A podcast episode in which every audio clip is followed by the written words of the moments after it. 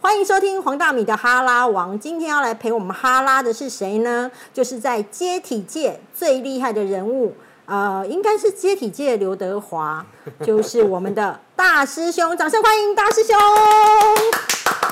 大师兄跟我们的那个很少的听众朋友问好一下。大家好，我是大师兄。大师兄，你知道吗？我本来以为我要等到往生才看得到你。哦，不用了。啊，因为其实我在你的第一本的时候就想要采访你，啊。对，因为我觉得你实在写的非常的有趣，好像快要出第三本了，对吗？哎，还还还在写啦，因为写第三本的过程中有遇到一些事情，这样就我原本是开开心心的接替员，这样后来被调到火葬场，就突然啊没有故事可以写。所以换了工作之后就江郎才尽了，就对。对对对对对，后来去做接体员的时候，你觉得你你刚刚跟我讲说，其实你当接体员去接遗体，你是开心的，嗯，很开心哦。对啊为什么？就每天都就像开福袋一样，那警察只会跟你讲说这边有死人，那去到现场发现哇，这样也可以啊。有一次我们去家乐福，什么叫这样子也可以？因为我们有一次说有一次去家乐福接遗体这样子，家家乐福可以接遗体，家乐福地下室的厕所，对，对，有一个人在那边上吊，他吊在哪里？就是你上厕所，你蹲的马桶对面不是有那个挂钩给你给你挂东西的？嗯，对他就是用童军绳绑在那个挂钩上面，然后吊在那。里。然后这个距离怎么可以？可是他就是有办法做到，要么就是他自己把自己勒死，嗯，要么就是他脚是这样整个顶起来，嗯，就离空一定的时间，然后自己死掉。你发现哇，他是很实意坚决。然后去那种老旧公寓的那个，那叫什么去啊？老旧公寓楼梯不是有扶手嘛？对，有人就把绳子放在那边，然后也是挂在那里，然后他身体是沿着楼梯这样下来的，这样也可以。那很可怕哎、对啊，真的这样也可以，就觉得好厉害等于他楼梯那个扶手，他就是把自己吊着，对对然后他的脚等于是在这个中间的那个回廊道。对，对那那个发现的还好吗？还好是他吸毒的儿子，他就是因为他吸毒才才这样掉。我觉得不错啦，有教育意义啊，掉给他儿子看。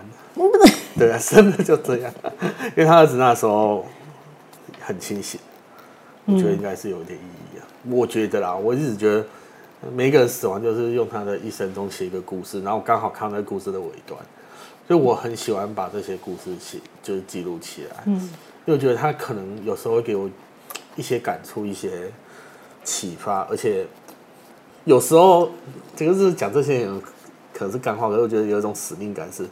不能只有我看到这样的故事，我想把它写下。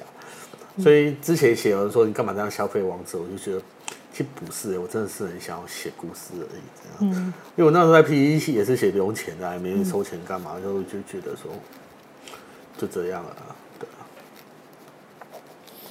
你看了多那么多死亡啊，你现在对死亡的感觉是？死亡哦，我不知道怎么讲他，因为我有一个同事啊，他他很悲观，可是他教了我很多。他常常就是在看新闻的时候会跟我讲说：“哎、你不觉得世界上没有地狱这种东西吗对，？”他说：“因为我觉得我现在就是在地狱啊，我活着，我这个地方就是地狱，只是我们一直觉得说有一个更可怕的地方存在。其实这个地方你在里面感受生离死别、生老病死，自己身体的一些变化，会变老、会衰落，这样，其实这就是一种地狱。其实上面会有更好的地方，你死后会回去你原本更好的地方。当时候出书的时候，你有想，你一定没有想过自己会出书啊？没有啊，真没有啊。就第一家找我的其实不是宝片，第一家是什么？远流。是远流。我不知道，我不知道是大，我不知道这家公司大还小，也不知道他这公司在干嘛的，因为我根本就没看书嘛。对，对啊，就后来我也那个人后来又问我说，为什么我当初他找我的时候，我说我不想写，可是对大概不到一个礼拜，我就在在宝瓶开始写了。对啊，那你为什么那时候不在？因为那时候我觉得不可能，不可能。然后是我的话，我也卖不好，因为我就觉得给别人添麻烦来为一个没有用的人出一本随随便讲的书这样子，我就觉得说，呃、我就不可能是我啦，怎么可能是我这样子？然后这东西怎么可能会有人看这样子？我心里是这样想。其实我一直都是一个没自信的人，到现在也是，就还好，就真的生命中有很多贵人帮我了。那你后来为什么保平的时候你会愿意写？因为他请我吃饭，我蹭到饭，开心。因为那时候其实我们的编辑，因为我在那时候在 PPT 写嘛，在 PPT 的麻将版发现我的电话，因为那时候很爱找人来我家打麻将，所以他就打电话给我。啊，站内信也可以呀。啊，站内信我都说我不写，他是直接跟我约出来吃饭，就有饭吃我就过去，因为张天心又没有找我吃饭，我就没有想过去。所以就是因为吃饭，然后你才愿意啊。那远流听到一定很干啊。对啊，因为他找我跟雅君 吃饭，谁找你跟雅君吃饭？就那一个编辑，就保平的编辑这样。你那时候的编辑是谁？嗯，我有点忘记他叫什么名字，因为后后来他没做。哦，对，然后他是马来西亚人，所以他有大陆的口音，所以我接的时候我以为是诈骗集团，我想 我想要去看一下到底是哪个诈骗集团，就看到雅君这样。所以吃饭的时候为什么会让你觉得想要签下去？因为雅君出了我一辈子看过的少数几本看过的书，去贾金啊，因为那时候国小我们都要那个指定阅读物嘛，那本就是我唯一花新台币买过的书，所以我就觉得我对这本书的印象很深刻，刚好是亚军编的，我就觉得啊，这好像蛮厉害的。所以你就觉得 OK？对，因为我以前很仰慕那种成功的案例，我觉得说好棒哦。然后一直一直，然后听到他这样讲，我就觉得说，好，我一定试，我可以试看看，我也想试看看这样。然后初二，初二当时候你会觉得会卖吗？不会，那时候我蛮怕的，因为那时候说，那时候他跟我讲说手上可能多少本，然后我还跟他讲说不要不要不要不要不要，千万不要那么多。对我就是说，我大概卖个五百千，我就有点开心了，我就觉得说不要这样。那其实心里有很大的压力，就觉得说，这样，因为我是比较特殊，我不太希望卖太多，因为会影响到我现在的工作。嗯，对啊，所以我就觉得说，人生只有 PTT 那几个人支持我，就觉得很开心了。对啊，就觉得很开心这样。嗯嗯，后来真的超乎我出乎我意料之外。对啊，卖好之后，书卖了之后，对你的生活有影响吗？有现在吃东西又比较比较敢吃，比较敢点，对不对，对？比较敢点的，就点有时候觉得哇，薯条要加大，以前是一个很奢侈的想法，现在就觉得一定要加大，为什么不加大？哦所以以所以就是有钱了之后，薯条就可以吃加大。对对对，就可以。那可以点饮料吗？嗯，饮料也加大，没有，可能就觉得真的很梦幻的，就是觉得说，呃，其实我以前都是月光族这样子，就觉得我多点存款之后，会觉得说人生可能，就我以前完全不想买房，就我在第二本书的时候，其实我也不想买房，可是后来我就觉得说。假如我有这个能力的话，我想帮我妈完成买房的梦想，因为我家一直从小时候就没房，然后我妈的唯一的梦想就买房。然后以前我也是常跟她吵这件事，就是说，我觉得人生就不需要花花点钱留什么在世界上，因为我又不结婚，又又不生子，又不怎么样。可是后来我一直在想说，我妈的愿望就是这样，那我有能力，我就是帮她。有有存款的感觉，哇因为你很 很不知道怎么讲，对，我人生以前是没有存款这件事情的，对啊，那突然有存款了，嗯，你看到那样的感觉是？还还我就蛮蛮莫名其妙不是莫名其妙，就是觉得有点傻眼这样，对啊，因为不晓得以前都月光族当太久了，后来就觉得，对啊，你到几岁的时候才开始有存款？啊出书的领领到版税那个时候，几岁了那时候？那时候，哎、三十多吧。三十有三十七八了吗？没有没有没有，我现在还没有你所以是三十三十一啊。三十一，哎，对啊，你很年轻啊，会吗？三十一开始有存款，一点都不悲情啊，写不下去了。对我人生计划活到四十多岁而已。你本来只想活到四十多岁为什么？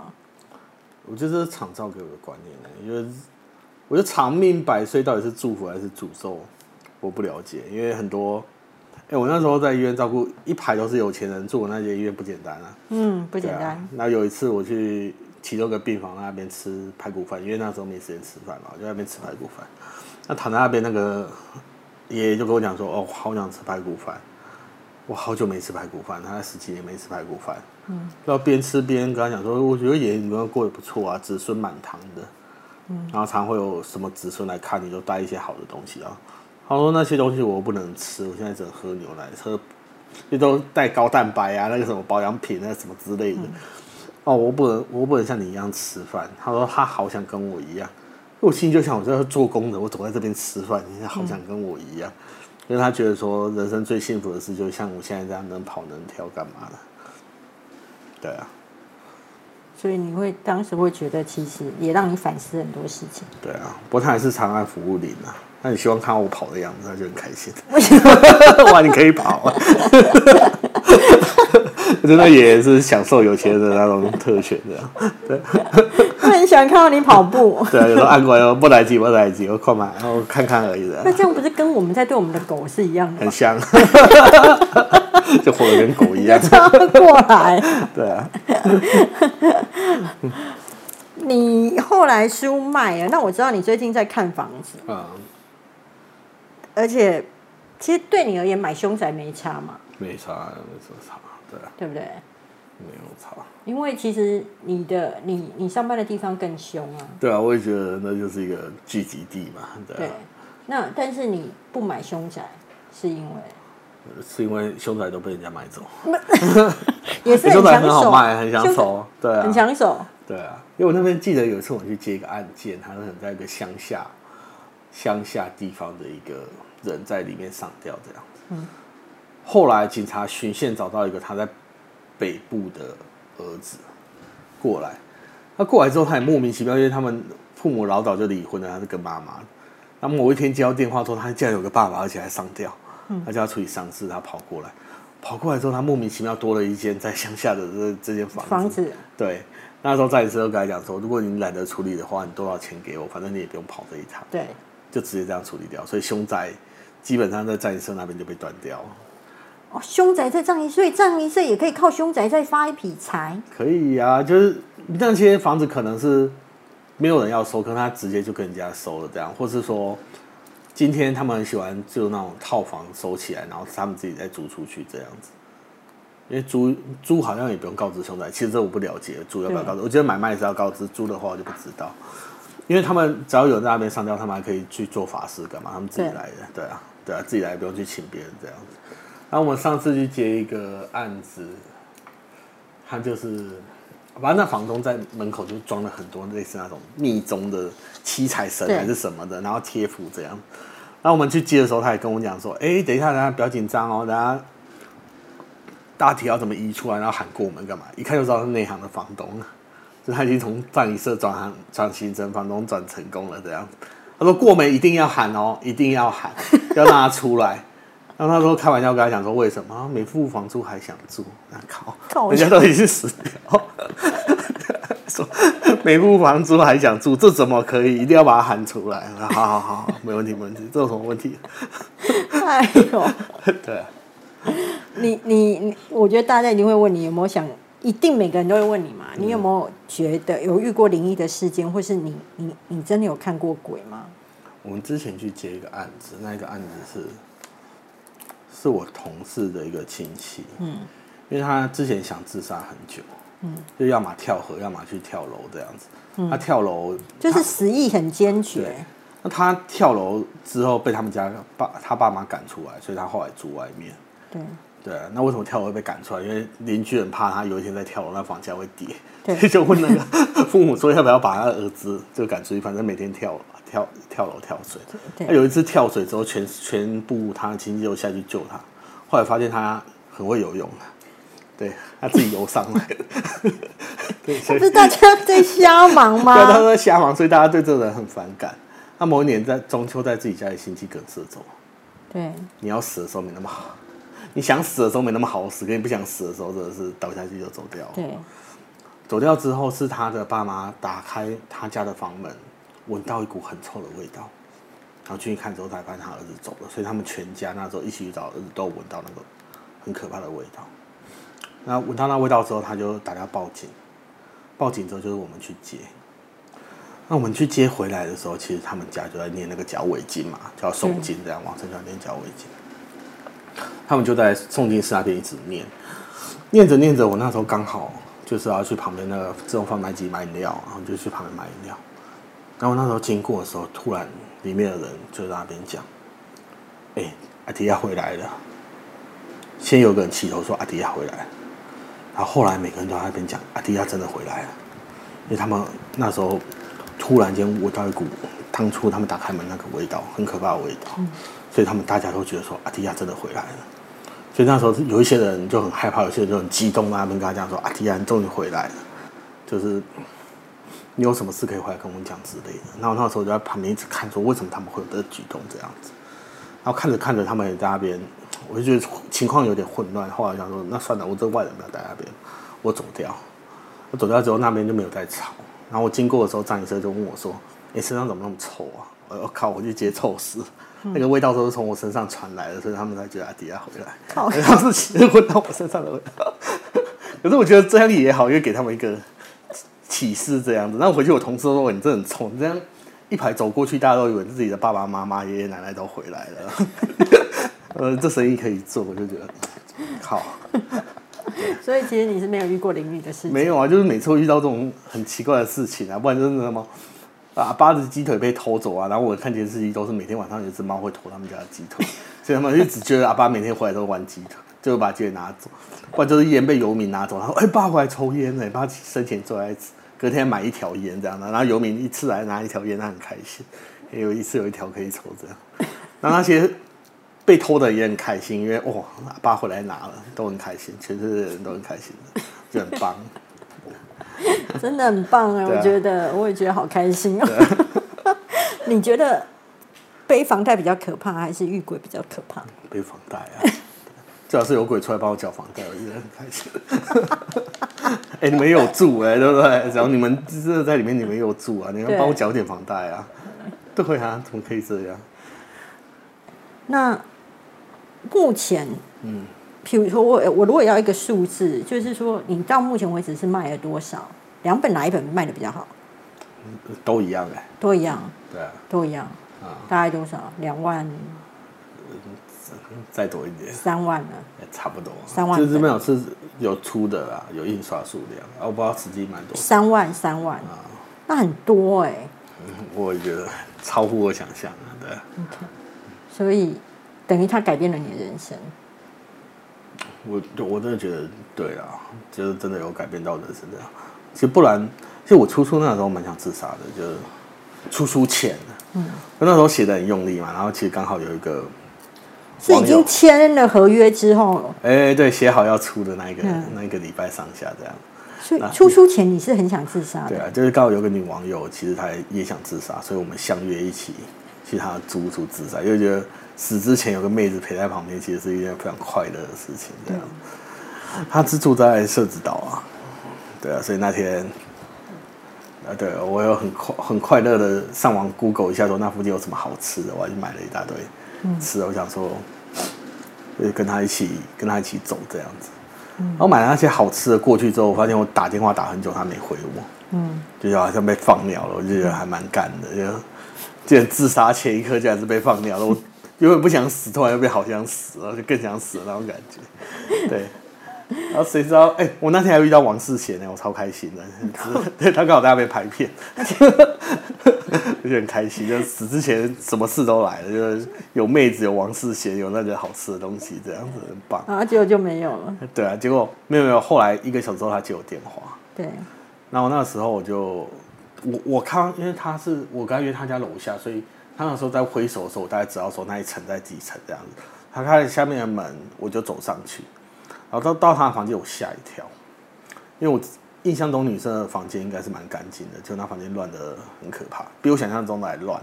就是那个是一个满地都是鲜血，然后浴室也是血，然后一个女生她刚割完，那个女生她刚割完。天哪，好险是你告诉我跟我想说她月经来了。哎 没有。对，那其实蛮可怕，因为那个画面。很可怕，可是毕竟这是我专业嘛，他就倒在床上，然后就把他整理房间这样。我也没想报警，不知道为什么不想报警。然后他很累，他想睡一下，然然后我那时候我第一件时间，他很累，他睡在那边，然后你在帮他整理房间。对我还拍他一下他的伤口，这样我觉得好酷，我第一次看到美食的，拍一下，就做个纪念的样子。然后我还帮他整房间整理好，然后他起来很开心，说：“哇，你这专业的，因为地都拖好了什么的。”然后 他很感谢你这样子。对，因为他那个时候就是穿很少，然后躺在床上，我一直以为是仙人跳还是什么，因为我看了《越来越爱你》跟《魔戒》第一集这样子，因为 HBO 在放嘛。对。我看看不对啊，那么久了，就外面这兄弟应该做累了，我很怕我到时候摸上去的时候，外面兄弟出来，哎、敢弄我妹妹，然后拿棍子打我，要仙人跳这样。后来发现不对，但是外面兄弟做累了，我还问他说，我还把他摇起来，我还跟他讲说，哎、你还好吧？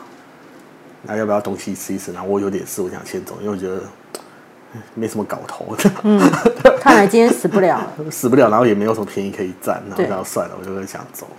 然后他一起来之后就问我说：“我没有吃肉，吃就拿给他吃。”他就开始聊他的故事，这样。就其实他那时候在南部，南部一个南部人啊，他小时候家里就管比较严啊他有一次跟网友出去就被网友那个了，嗯，对啊，所以他后来后来有一种对于追他的人，然后对他要求的事情，他没有办法抗拒，他会害怕，他害怕那时候场景，他觉得抗拒之后可能会遇到什么样的画面是他小时候遇到的画面，所以他就后来交男朋友就比较随便一点，再加上他会把这件事情写在日记上面，然后他妈发现那件事情的时候，只全家人骂他不检点，没有人问他说你现在还好吗？或干嘛？因为他们觉得这件事是非常严重的事情，他还要安慰家人说这是假的，这是我自己乱写的，让你们不要担心。所以他对家人也很不信任这样子，所以他，呃、他很想出来自己生活，然后他觉得男朋友是他生活全世界的重心。你你这样之后，等于一开始出书之后，应该就没时间死了吧？我陪他一个礼拜，他那一个礼拜你陪他一个礼拜对，啊，你才屌吧？我觉得我蛮屌，这次我蛮屌的，因为其实当天晚上我要走的时候，我还问他说：“哎、你是说你之前还蛮会抗拒人家就是就是追求你的那个感觉啊？”啊，对。然后我就问他说：“那我今天晚上可以睡这边吗？”哦，不行。所以你在拔他。哎、就是他说不行了，其实他也会挑人，并不是每个人都可以。我说：“哦，那我知道。”所以所以你等于布局了七天，没有，我不，我第一天就问了，我第七天还问一次，然后两次都不行了。所以你第一天就问了，对啊，然后你第七天又问，对啊。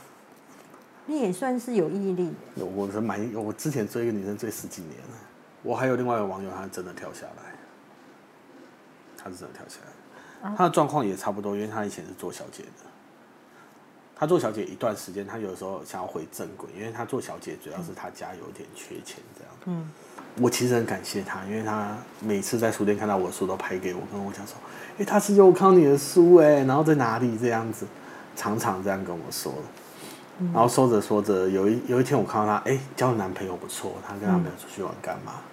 然后再看到她的时候，就是尸体啊，为什么？她在我们公司附近跳楼。为什么？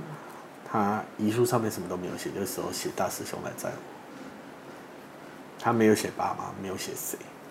他爸妈一直在找我，就打电话来我们公司，可是那时候我不能出去，为什么？因为他们不希望说大师兄是在这间公司里。嗯，没有，正确来说，他应该是说，请殡仪馆的大师兄帮我处理后事。嗯对，因为我答应过他的。嗯，对。然后，其实这是我们第一次宾馆有人指定指名要我去摘，所以他们自己也很紧张这样。对，因为我从来没有收过指定的案件这样。就是你第一次被被点台嘛？对，被点台啊，所以对，就、啊，后来其实还是有嘛。他再过来之后，我一直很想看到是谁，他是谁，因为我不知道那个到底是谁叫我去。第二次被点台，没有第一次，第一次就是那一次我想我想看那一个人是谁，所以我实在打开发现，竟然是那个女的时候，我哭的很难过，我真的我没有办法站起来，我觉得很难过，真的很痛苦。这样，就为什么是你？你不是好好的吗？不是有男朋友吗？你不是已经正常生活了吗？嗯，就后来发现他忧郁症一直好不了，一直走不出来，这样子。他爸妈其实一直在找我，一直在找我这样。为什么？因为他觉得说他是他女儿最后的遗愿，请一个叫大师兄的人帮他处理后事，这是他女儿最后的愿望。他能帮他做的就是找到大师兄这个人，来帮他女儿处理后事，可是我一直没有出来，因为我我怕这个影响到我的工作。然后后来我决定，我还是写了一封信给他爸妈，嗯，说我真的有看到你女儿，我真的很努力的在帮你这样子，嗯，我还买了一对花，一千五，对啊，我终于记得这金额，因为就跟我同事开玩笑说，买书送花好像不是很划算，对啊，就稍微讲这个故事这样。我我差不多，然后但是我要问的是说啊，其实我是说，在你的粉丝团我收获很多嘛，因为我发现你连梗图都会让我有收获，就是哦，原来海葬是不能撒骨灰的哦，对啊，为什么啊？那通常都因为海风很大嘛，因为之后人家看电视看多了，一上一上船，然后到目的地，他们就赶快把骨灰拿出来要撒这样。对啊，很感人。对，。很多人哭着讲啊，爸，那海真的很海风真的很大，这到时候都是一嘴巴的阿巴这样子。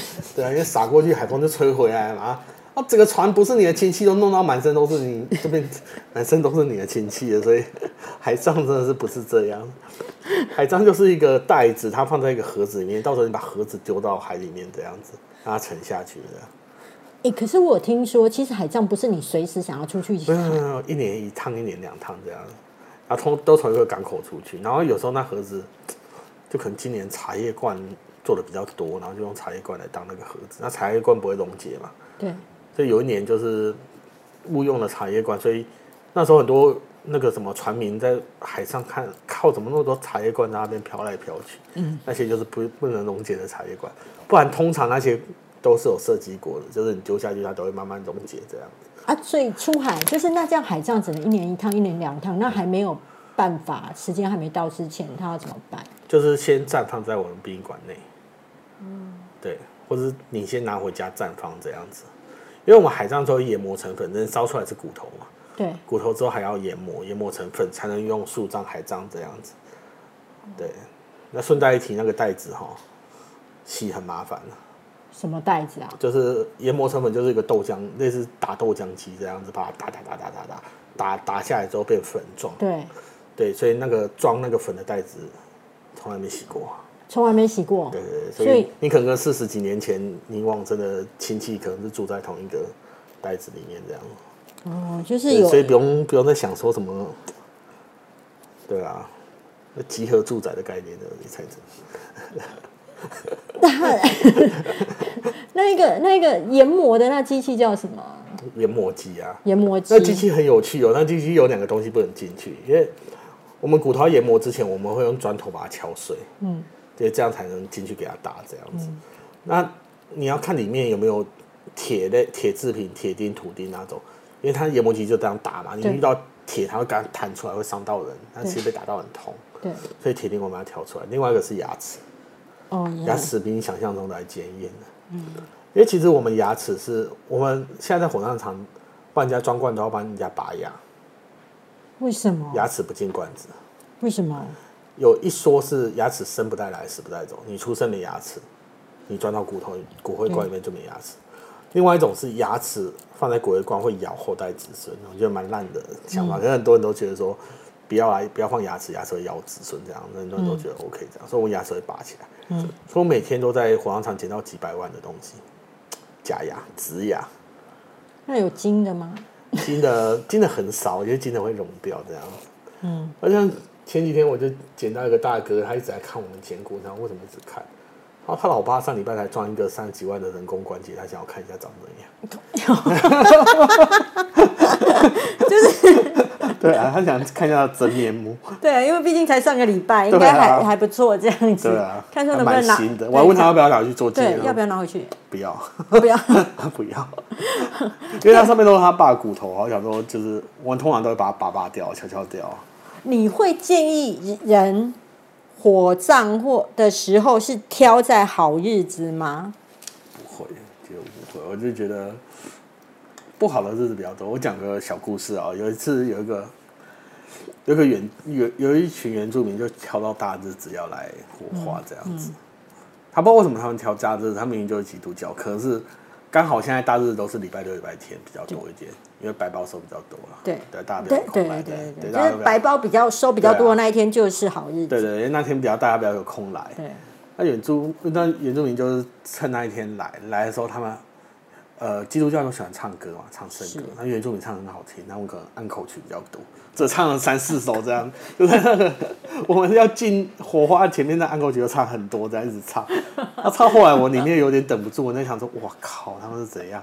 我同事就说一直叫叔叔来干嘛、安口安口，然后 就说，就像唱歌一样，就先唱完歌，等下再来这边续拖这样子好也可以啦，就是在那边慢慢唱。